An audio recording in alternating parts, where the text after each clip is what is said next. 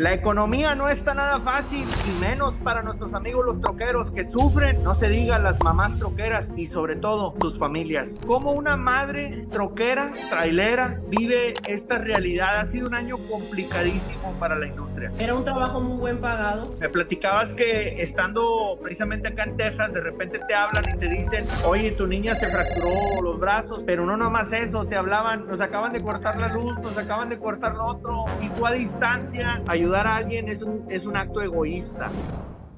Por culpa de un viejillo que se atravesó, una troquera pierde su trabajo. El miedo más grande de un trailero es un accidente. Yo estaba dando una vuelta y como todos saben, cuando un camión da una vuelta, tiene que ser grande la vuelta. O sea, me fijé que no venía ni un carro, me di la vuelta, ese señor se me acerca, pero, pero como si me quería chocar. Se me viene el señor rápido, se da una vuelta y me empieza a seguir. Ya cuando lo miro que se baja del carro con el teléfono, grabándome, me empieza a gritar como loco. Me querías matar, me querías matar. Pues él, él me acusó de intimidación. Todavía me dijo, ¿cómo te voy a creer toda tatuada. No tenemos para una silla de ruedas, que es muy importante para una princesa allá en San Diego. La industria, el transporte, los troqueros, los amigos se unen porque no quieren dejar a una troquera con una gran necesidad y sobre todo con un gran corazón. Pero es muy cierto, este es un problema no, no que tienen los troqueros, porque a la hora de ir a pedir un crédito, a la hora de ir a pedir una ayuda, a la hora de pedir un, un subsidio, una beca para un hijo que quiere la universidad, se las niegan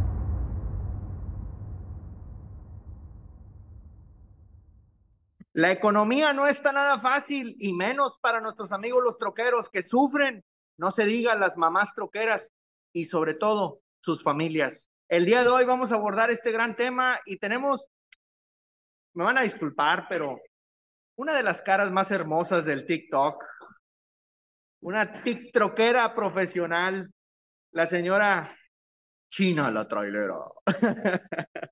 ¿Cómo está China? Hola, buenos, buenos, buenos días. Aquí, aquí Oye, estamos. dijo Juan Gabriel, lo que se ve no se pregunta, no me digas que cómo estoy, pues no estás viendo. Enmascarado. Oye, China, ¿cómo están las cosas? ¿Por qué pensamos que las familias están sufriendo? Cuéntanos cómo está la economía, cómo, cómo una madre troquera, trailera, vive esta realidad. Ha sido un año complicadísimo para la industria que estamos cerrando en estos días? Está muy difícil la situación, está muy difícil. Uh, los que seguimos aquí, seguimos sobreviviendo porque yo creo que ya fueron muchos los que ya cayeron, ya perdieron, perdieron todo. Uh, era un trabajo muy buen pagado. Uh, yo creo que todos cuando de lo bien pagado no, nos, nos endeudamos, compramos casa, carros, o sea, todo. y ahora lo estamos sufriendo, lo estamos sufriendo se fue, se fue todo esto para abajo, ah, seguimos peleando, estamos peleando para que, que, esto se mejore, pero necesitamos unidad, unirnos todos y, y ahora sí que dejar. Es difícil para muchos unirse porque como todos dicen, únete tú, yo no me puedo unir porque tengo que trabajar, tengo que trabajar porque tengo una familia que sostener. Um, traté de, traté de, yo, yo no trabajo lejos, yo trabajo cerca por mis hijos. Uh, fue tanto, tanto la desesperación que yo tenía que decidí salir. Salí, me agarré una carga lejos. Fue todo un fracaso, fue un fracaso, no le calculé los gastos, no pensé, tenía cuatro años que no salía, o no pude calcular los gastos como está la economía ahorita. Salí, me salió, me salió mal. Cuando regresé, a mis hijos me llamaban a diario, te extrañamos, te queremos aquí. O sea, eh, eh, fue muy difícil, es muy difícil porque no nomás estamos sufriendo nosotros con, estas, con, ese trabajo, con las cargas baratas, es injusto lo que nos están haciendo, pero nuestras familias están sufriendo mucho, demasiado están sufriendo. Me platicabas que estando precisamente acá en Texas, de repente te hablan y te dicen, oye, tu niña se fracturó los brazos, pero no nomás eso, te hablaban, nos acaban de cortar la luz, nos acaban de cortar lo otro, o sea, y tú a distancia, no quiero ni sentir o imaginarme el sentir tuyo de angustia de cómo tiznados resuelvo esto, o sea, cómo le hago para estando a distancia y luego peor con una carga que como bien dices, o sea, tú creías que estaba muy buena y resulta que fue un fracaso. Entonces, ¿cómo te sientes en ese camarote esperando la otra carga de regreso mientras estás recibiendo esas llamadas? ¿Qué siente una pues, Yo creo que es una desesperación de querer agarrar un avión para llegar rápido y llegar a, a, ese, pero a la vez uno está pensando, fue muy difícil, muy difícil cuando mi hija tenía una cita. So, a mí se me había olvidado la cita porque trato de ir yo a, llevarla a sus citas, me llaman, le llamo a mi mamá, ¿sabes qué, ma? La niña tiene una cita, ¿me la puedes llevar tú? Y sí, me la lleva mi mamá y de repente me habla y me dice, hey, me dice, la niña tiene una fractura, la llevaron a una cita y, y dice, tiene una fractura en su brazo de lado a lado, totalmente, o sea, de lado a lado. Me desgarré, mm, me desgarré y es una desesperación estar lejos, o sea, estar lejos y, y, ¿qué hago? O sea, no me puedo mover. Si me muevo, tengo, acuérdate que, que es una violación moverse, o sea, por mí, yo quería agarrar mi camión y venirme en violación, no me importaba, pero también mi trabajo, yo tengo que cuidar porque es el futuro, e, e, e, es como, como yo saco mis hijos adelante. So, también, ¿me entiendes? Era una desesperación bien fea. Luego me llaman mis hijos manos, cortaban la luz. ¿Y yo qué hago? Llamar, conseguir el dinero para pagarlo. Y luego que nos cortaban el agua. Y para conectar el agua aquí, uh, fue, tuve que hacer como 20 mil llamadas. So, es muy difícil, es muy difícil, de verdad. Yo creo que es la, parte, es la parte más difícil de un troquero que sale y deja a su familia, porque yo creo que no soy la única. Yo, a ver, yo pensé que era la única que tenía problemas así, tan fuertes, pero he estado escuchando otras historias porque después de que yo me abrí, mucha gente se abrió y me contaron sus historias y, y, de verdad que estamos viviendo algo muy feo nosotros, los troqueros. Estamos pasando, nuestras familias también están sufriendo y es fuerte, es fuerte. Fíjate, China, que eh, eh, yo creo que tradicionalmente, y lo hemos venido diciendo mucho en redes sociales, mira, estoy aquí en una, estoy en una traila, como decimos de este lado del gabacho, estoy en un remolque y, y, estamos cambiando una bolsa de aire y de repente siento que, que, que se mueve esto. Pero bueno, lo, lo, que quería decir es que desde hace tiempo venimos hablando de eso, de la otra, del otro lado, de la persona que va arriba del volante, de ese vehículo grandote al que tradicionalmente lo vemos mal. O sea, cuando tú vas en tu carrito, ay, esos mendigos camiones atravesados y siempre esto y accidentes, y luego vas manejando y, ves por ahí los anuncios de, de los abogados. Eh, si chocaste con un 18-wheeler, llámame porque te puedo conseguir millones de dólares. Eh, entonces, pareciera que todo está en contra del, del troquero y se nos ha olvidado que el que va manejando tiene una vida también, también es una persona, no es una persona de segunda clase, no será abogado, ingeniero, doctor, pero no por eso deja de ser importante. Pero lo más interesante es que se nos olvida ese lado familiar, esa, esa persona que existe, que también tiene familia, que también tiene problemas y que no ha habido nadie escuchándolo. Y, y me parece muy importante lo que tú hiciste de decir, me abrí. Yo tenía toda mi vida sin platicar mis problemas. Yo tenía toda mi vida eh, subiendo TikToks de vamos a rebanarla, vamos a divertirnos, vamos a hacer buena cara, una sonrisa alegre, eh, este, pues poniéndole algo bonito al TikTok y, y de repente te abres.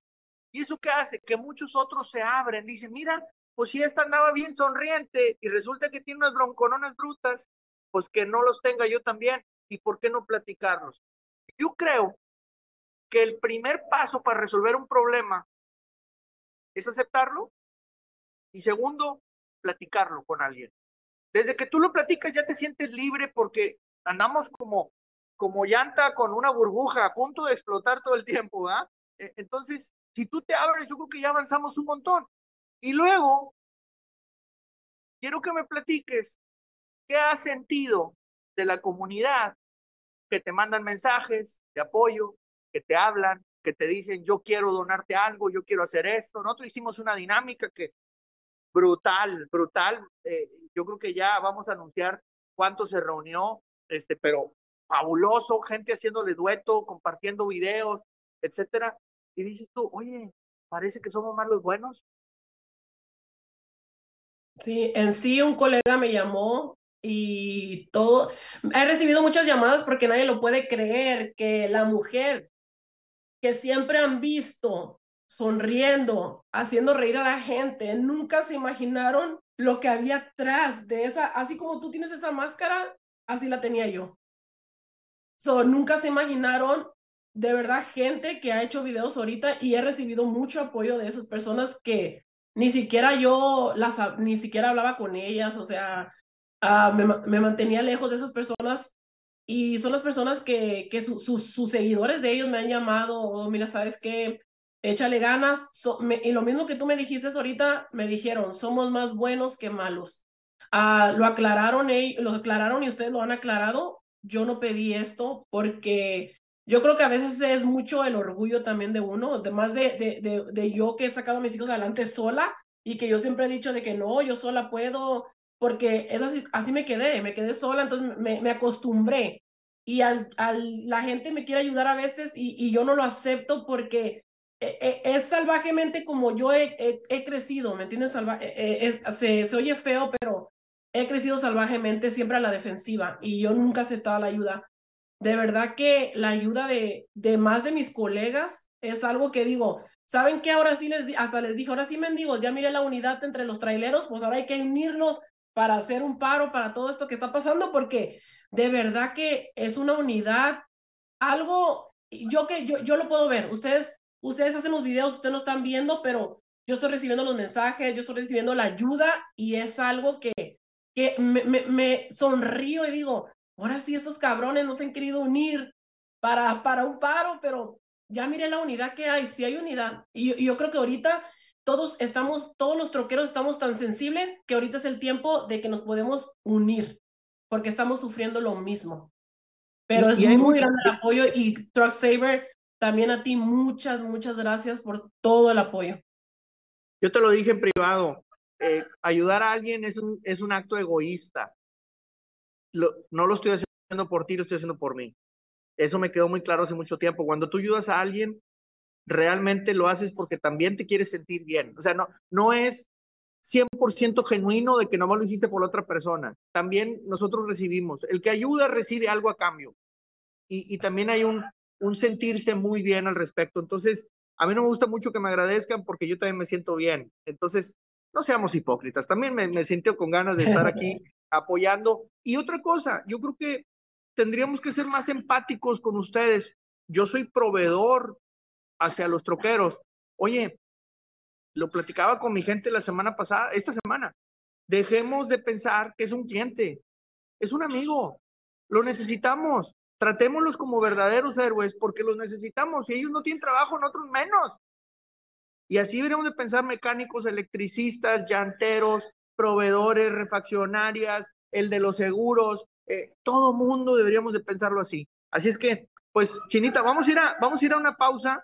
Este, quiero que me platiques del problemón que te metiste esta semana y que nunca sabíamos que íbamos a encontrar ese tipo de respuesta de la compañía. Así es que desde aquí saludamos a la mamá de los dueños de la compañía, pero regresamos ahorita eh, después de esta pausita porque los problemas se hacen más grandes. Por culpa de un viejillo que se atravesó, una troquera pierde su trabajo. Vamos a platicar con China la trailera, porque esta semana en el TikTok salió un video en el que dice, miren, este señor se me atravesó y mejor platícanos tú, China, porque tú eres la afectada. Somos aquí, estamos en el Heraldo Now Media, Televisión y Radio para todo México y también en Estados Unidos y obviamente en el planeta entero por la web.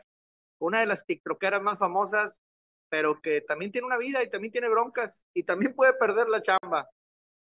Platícanos, Chinita, ¿qué te pasó esta semana? Primeramente, yo creo que el miedo más grande de un trailero es un accidente, porque luego sube la aseguranza y ¿para qué quieres eso? Siempre he sido muy cuidadosa para manejar. Nunca he tenido ni un accidente, nunca. Y ahora que yo tengo muchos problemas, se me aparece un señor enfrente de mí Ah, yo estaba dando una vuelta y como todos saben, cuando un camión da una vuelta, tiene que ser grande la vuelta, o sea. Y, si, no saben, ya les dijimos. no, y cuando ustedes van a sacar su licencia regular, ahí te lo dice, ok, un camión siempre va a dar una, una, una, una vuelta ancha, ¿verdad? Pues yo me di mi vuelta, era, era una residencia, ah, era una zona de casas. Entonces, entonces son un poquito más chiquitas las, las calles, me la di normal, agarré el segundo carril, me fijé que no venía ni un carro, en sí no venía ningún carro. Ah, de verdad, el carro ni lo miré porque venía tan lejos que ni se miraba. Ya lo miré cuando se me acercó, ¿verdad? Me di la vuelta, ese señor se me acerca, pero, pero como si me quería chocar, se me viene el señor rápido se da una vuelta, se da una vuelta y se me empieza a seguir. Y me empieza a seguir. Y, y luego yo digo, ok, se me hizo raro. Me meto a, a, echar diso, se mete él y dije, ay, ay, ay, dije, ese señor me está siguiendo. Ya cuando lo miro que se baja del carro con el teléfono, grabándome, y me empieza, miren, me empieza a gritar como loco. Me querías matar, me querías matar, casi me matas, me querías matar.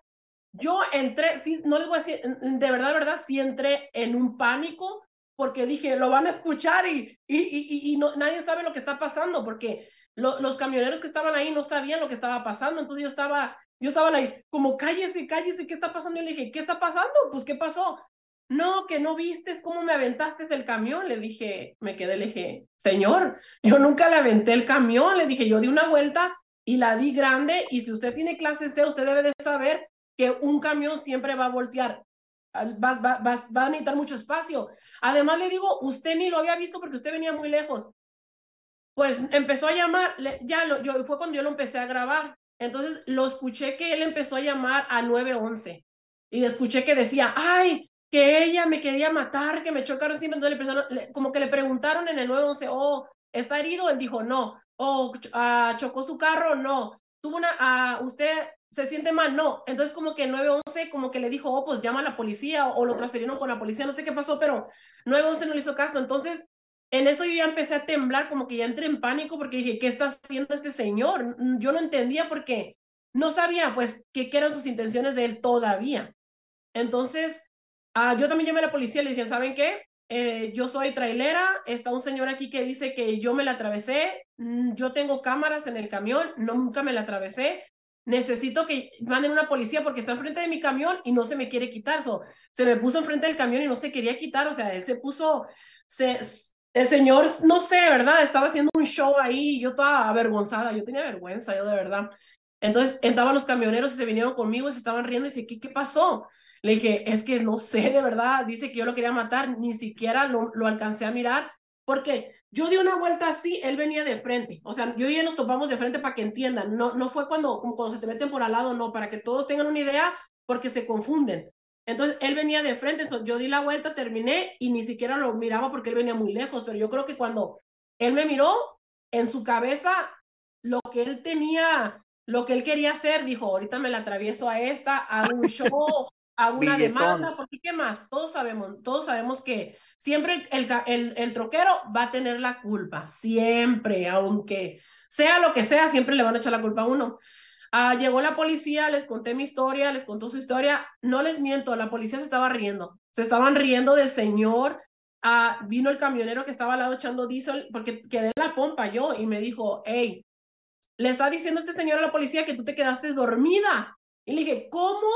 me va a ver este señor que yo me quedé dormida cuando él viene muy lejos de mí. O sea, ¿cómo me va a ver, cómo me va a ver dormida? O sea, entonces, cuando, cuando yo escucho, cuando yo escucho eso, okay, cuando yo escucho eso me doy cuenta de las intenciones del Señor. Al decir que yo me quedé dormida, ok, se quedó el show así, me fui yo, se fue el señor, dejaron que se fuera él porque me estaba, me estaba enfrente de mí.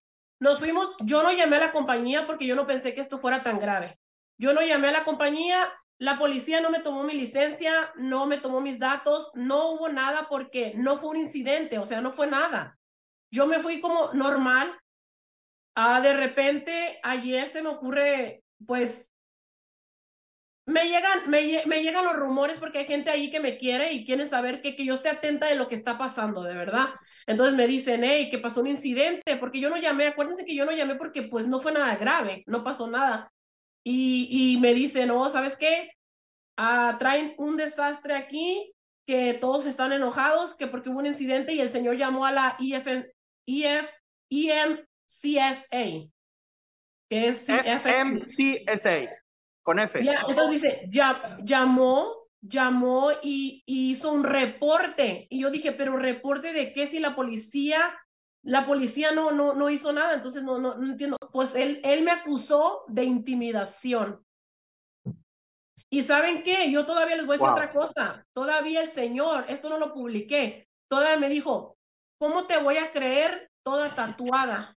Todavía el Señor me comentó eso y es algo que no comenté.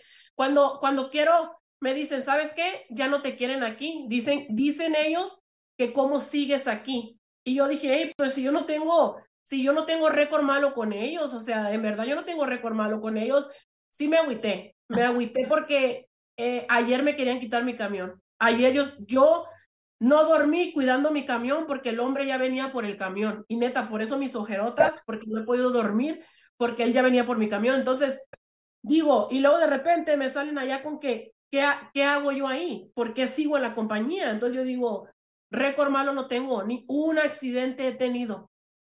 So, ha, sido muy difícil, muy difícil. Fíjate, récord excelente, cero accidentes, nunca has tenido problemas. Eh, y por un reporte telefónico que ni siquiera llegó a la policía, que ni siquiera hubo un accidente, que ni siquiera aparecen tus cámaras, ni siquiera te pidieron checar tus cámaras y ni siquiera pidieron escuchar tu atención. Y una persona, no, escuchado mi parte. Y una administración una compañía decide, nada más por eso nos vamos a deshacer de esta troquera que tiene años con nosotros. O sea, ni siquiera dentro de la compañía logramos confiar en nuestra propia gente. Yo llamé, le llamé al jefe ayer, le llamé a Safety, le llamé a, al que se encarga, controla la compañía, no me han contestado y, y, y, y, tengo amistad con ellos, de verdad. No me han contestado porque yo de la desesperación de escuchar lo que están hablando a mis espaldas. Yo al escuchar eso sí me sentí mal y aparte yo sí, sí le texté a uno de ellos y dije, mira, le dije, que ya no me quieren en la compañía, está bien, pero sean sinceros y hablen conmigo frente a frente, dígamelo en mi cara, porque pues yo también, ni siquiera me han pedido mi versión, ni siquiera me han pedido, no pasó nada porque no hay ni siquiera un reporte de la policía, no hay nada. No, e, e, es muy preocupante porque estamos hablando de eso, tenemos un año complicado, tenemos un año donde las finanzas están erosionadas, donde estamos con problemas obviamente familiares, porque le llevamos mucho estrés a nuestro cónyuge, a nuestros hijos, a nuestra papá, a nuestra mamá, y, tenemos ese tipo de problemas. Y, y, y, de premio, de Navidad, déjame, te doy tu aguinaldote, te vas de la compañía, vámonos, para que disfrutes y tengas días libres. Qué bárbaro. Yo, yo, no sé si sea válido dar nombres, pero ¿qué tipo de conciencia tienen estas personas que no llegamos a siquiera escuchar.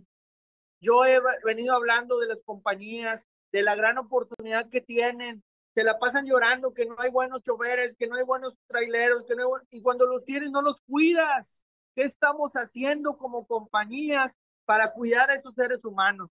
Y por otra parte, me preocupa mucho que un viejillo roba oxígeno le pueda quitar la chamba a una persona nomás porque me quieres matar por el negocio, por la oportunidad de negocio, que, qué tipo de abogados, dónde está la ética profesional también de las personas, donde todo se ha vuelto exclusivamente negocio y pisoteamos a quien sea con tal de yo ganar dinero. Es preocupante el tema, definitivamente. Y yo insisto, los troqueros tienen familia, también sufren, también sienten, no son motores, son personas igual que todos y, lamentablemente se nos está olvidando lo importante que son para la economía. Así es que yo desde aquí le pido por favor a la compañía de la China y a todas las compañías que tienen troqueros, traileros, drivers, choferes, llámele como quieran, motoristas, por favor, denles un minuto, escúchelos. Si alguien sabe del camión, son ellos. Si alguien sabe de los problemas de la carretera, son ellos. Si alguien tiene ideas de cómo mejorar la compañía, son ellos. Hay tanto, tanto talento que estamos desaprovechando por pensar que son choferes. Y, China, eh, yo pensaba que todos los abogados son malos. Yo pensaba que todos los abogados quieren fregar, pero fíjate que después de la pausa vamos a regresar porque mi compadre Gustavo Soto, colaborador de Naomi El Heraldo, va a platicar con el abogado Jorge Álvarez de De Sousa Low y nos va a dar unos consejos muy buenos para cómo protegernos, cómo los troqueros, eh, cuando tengan un accidente, que no se dejen de engañar y que puedan también defenderse. Así que no tenemos para una silla de ruedas, que es muy importante para una princesa allá en San Diego.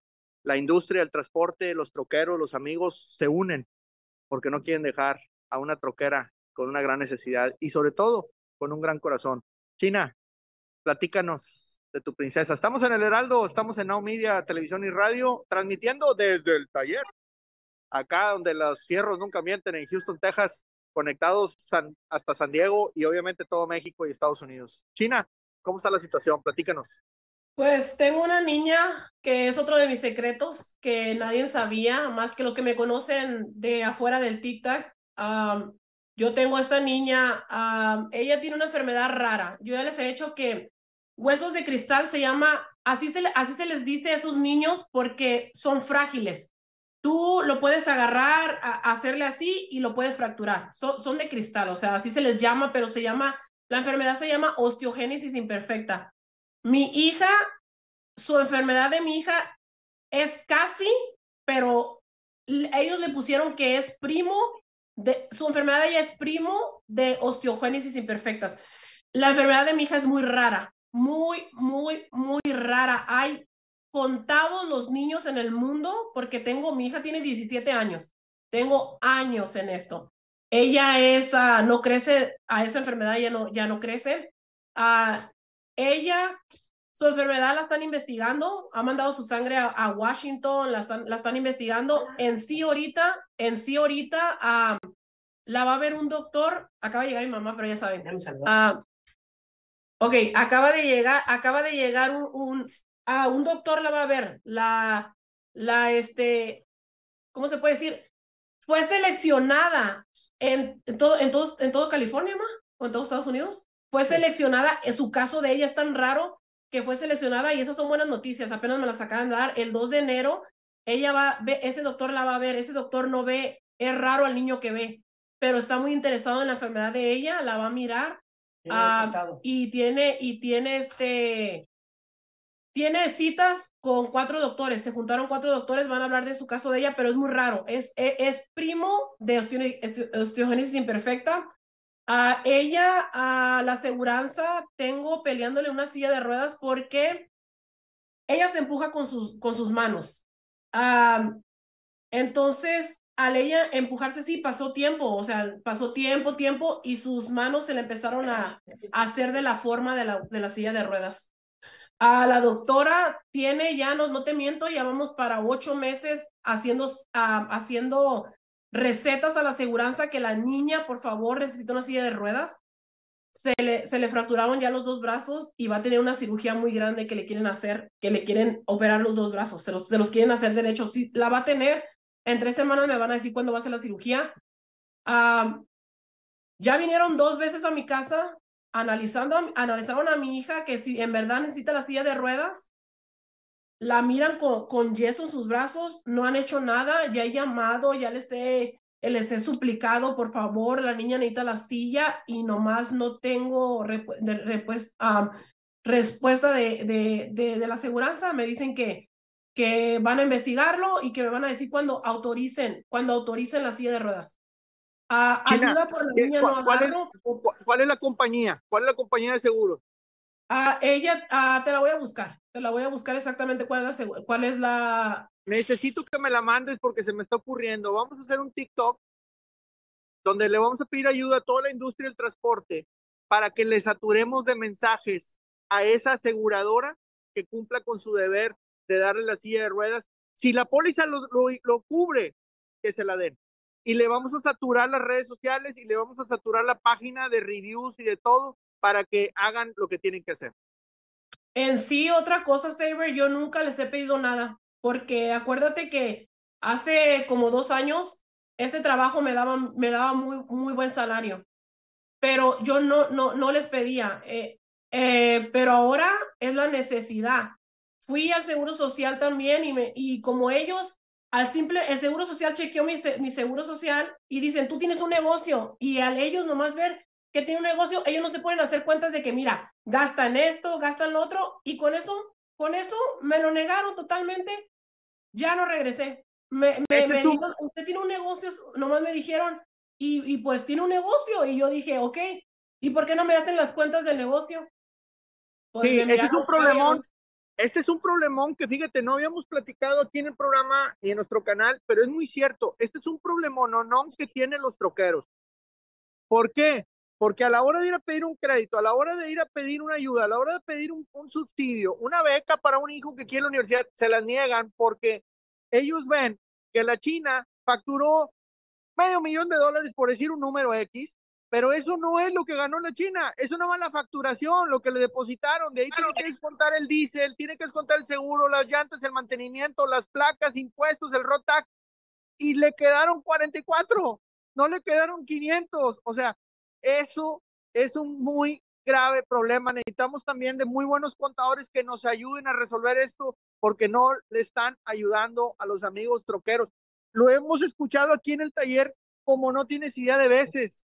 No tienen apoyo. Sí, a la hora de pedir un crédito en el banco te podrán decir, ah, no, usted gana mucho, se lo damos. Pero no es cierto. La declaración dice otra cosa. Vayan al tax return, a la declaración de impuestos. Ahí es donde dice al final del año cuánto nos quedó. Y el problema es que como tú reportas ese ingreso bien alto, también a la hora de pagar impuestos te brincan a un bracket muy alto, porque dice, tiene muchos impuestos, muchos ingresos, acabas de pagando un porcentaje de impuestos más alto que el común de la gente. Así es que también hacemos un llamado, necesitamos contadores que se especialicen en troqueros, porque ahí hay una necesidad muy fuerte. Y entonces, la aseguranza se hace como que, como el truck saver, no tengo, no tengo oídos de pescado, no oigo nada, este, y, y, y pues no, no hay, no hay silla. ¿Cuántos meses esperando la silla? Ya van como ocho meses. E, es muy duro. Y, y, en esos ocho meses ha pasado, han pasado, ha pasado muchas cosas con ella, muchos cambios. ¿Cuántos, ¿Cuántos meses tiene con los brazos fracturados? Ah, desde que usó esa silla, no le han dado otra silla, ya tiene, ¿cuánto tendrá? Unos que ¿Un año? Ya tiene, ya para un año así. No, no, imagínate el sufrimiento. Sí, porque cada, cada que vamos al doctor, es este hueso, es empujárselo y ella llora del dolor, se lo empujan así, le ponen el yeso. Regresamos en dos semanas, se lo quitan, se lo vuelven a empujar Imagínate un hueso fracturado, el dolor. Y, y, la cosa que, ok, se los enderezan, una, se los enderezan. Entonces vuelve otra vez, que otra vez se le vuelven a hacer así. ¿Por qué? Porque está haciendo movimiento en su silla de ruedas. Y por, se podrán preguntar, ¿y por qué ella se empuja? ¿Y por qué ella, ella, este, ¿Por, por, qué, por, qué, ¿Por qué no cuidarla? ¿Por qué no cargarla? ¿Por qué? Porque ella tiene 17 años y ella quiere ser una persona independiente. Y desgraciadamente yo quisiera ponerla en una vitrina de cristal. Y muchas veces la doctora me lo ha dicho. Aunque se escuche feo, tienes que dejarla ser ella, aunque se fracture. Yo sé que se oye muy duro de mí, pero desgraciadamente tienes que dejarla ser, ser ella aunque le pase, aunque, aunque, sufra eso de las fracturas, pero tengo que dejarla. Yo te, tiene 17 años y no siempre voy a estar yo ahí. Ese es un tema muy importante y por eso se vuelve importante la silla eléctrica, la silla de ruedas eléctrica, para que ella se pueda mover, para que en un momento dado ella diga yo pueda ir a estudiar, yo pueda incluso hasta ir a trabajar, ¿por qué no? O sea, que tiene derecho y si nosotros le ponemos las herramientas va a tener más opciones en la vida. Eh, China, pues hay mucha gente que en redes sociales se ha unido, me han mandado dos mensajes, estoy esperando que me contesten porque dos personas me ofrecieron sillas de ruedas. Eh, estoy esperando en cualquier momento que me llamen porque me mandaron mensaje, hey, yo tengo una silla que ya dejamos de usar. Oye, pariente la usaba, pero lamentablemente ya no está, ahí está. Te vamos a mandar los datos para que te pongas en contacto directamente con ellos y obviamente también que vamos a, a mandarte un recurso que te prometimos porque hicimos una dinámica a la que siempre va a haber hate. Gracias a Dios, a los haters que existen, porque nos hacen virales los videos, siempre están comentando. tú sabes de eso, pero también hay mucha gente que se unió y dijo, yo estoy dispuesto, yo apoyo, nos dieron muy buenas calificaciones en Google, pedimos que gente que había ya venido al taller que por favor nos pusieran reviews, eh, y entonces se unió mucha gente, se juntó una feriecita, así es que pues un detallito de nuestra parte, feliz Navidad y te vamos a mandar algo, obviamente, eh, eh, a la brevedad posible para que te ayudes con esta silla y para que le mandes el pago al la del camión, este, para que sigas avanzando, para que no, no pares. Necesitamos gente como tú, obviamente, en esta industria y te necesitamos también sonriendo en el TikTok, porque hay tantas malas noticias que necesitamos también buenas y, y tú muchas veces traes de esas noticias. Así que también, primero que nada, yo te quiero agradecer por tu trabajo como troquera, porque un troquero para mí es un héroe.